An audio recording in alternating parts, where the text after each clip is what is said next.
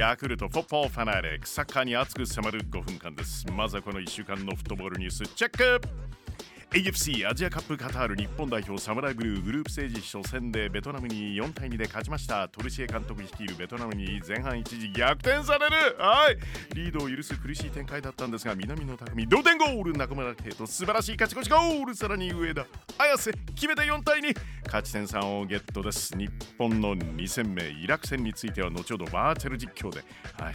イラクに関しては森保監督思うところあるでしょうね。はいそれもカタールでね。はい。なおアジアカップ開催国のカタール2連勝で決勝トーナメント進出決定です。そして昨夜行われた試合でオーストラリアシリアを1対0で下して2連勝決勝トーナメント進出。オーストラリアも決めています。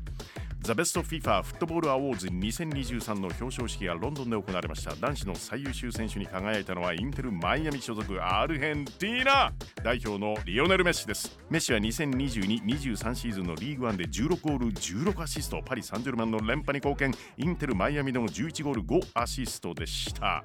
また女子の最優秀選手はバルセロナのミッドフィルダーアイタナ・ボンマティ選手受賞。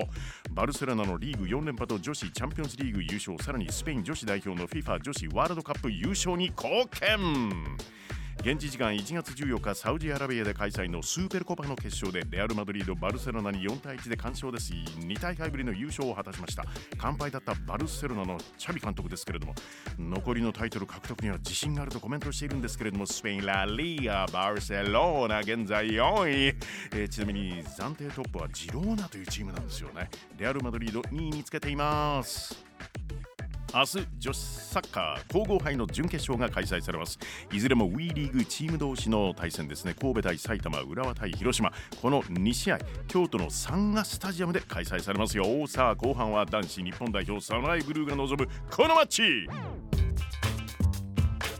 AFC アジアカップカタールグループ D 日本代表サムライブルー対イラク代表。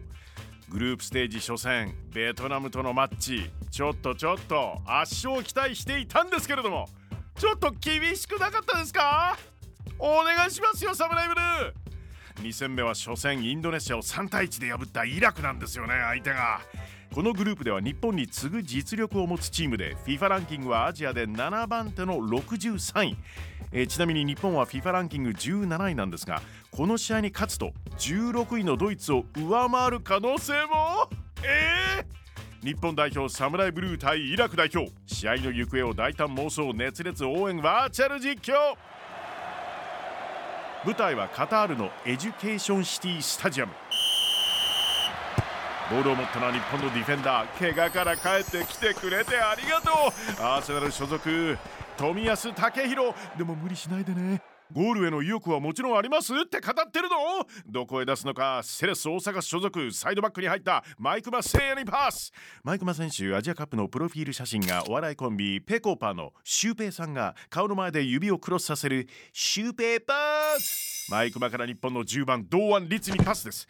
これまでアジアカップで優勝した時の日本代表10番を背負っていたのはラモス・ルイさん七海宏さん中村俊輔さん香川真司選手。すごい方々。そこに名を連ねる堂安律シュート。イラクのキーパー飛ぶ届かない。決まったゴーイラクはキープレーヤーアリ・ジャシムがボールを持っている。アリ・ジャシムドリブルからインドネシア戦でゴールを挙げている。モハナド・アリにパス。モハナド・アリ反転してシュートしかし板倉コースに入っているブロック。リバプールとトッテナムが関心を持っているって伝えられてますよ。板倉選手。さすがです。さあボールを持ったのは佐野海舟佐野から森田。森田から久保にパスが入るベトナム戦でも違いを見せつけていましたよね。久保建英。えここでシュート。ゴール右守備。決まった。ゴーゴーゴーゴーゴーゴーゴール日本追加点 AFC アジアカップカタール日本代表サムライブルー対イラク代表。実際の試合は日本時間今日なんですよね。午後8時30分キックオフ予定です。絶対に勝つんです。J よろしくね。ヤクルトフォポーファナリックポッドキャストでもお楽しみいただけます。いつでもどこでも何度でも。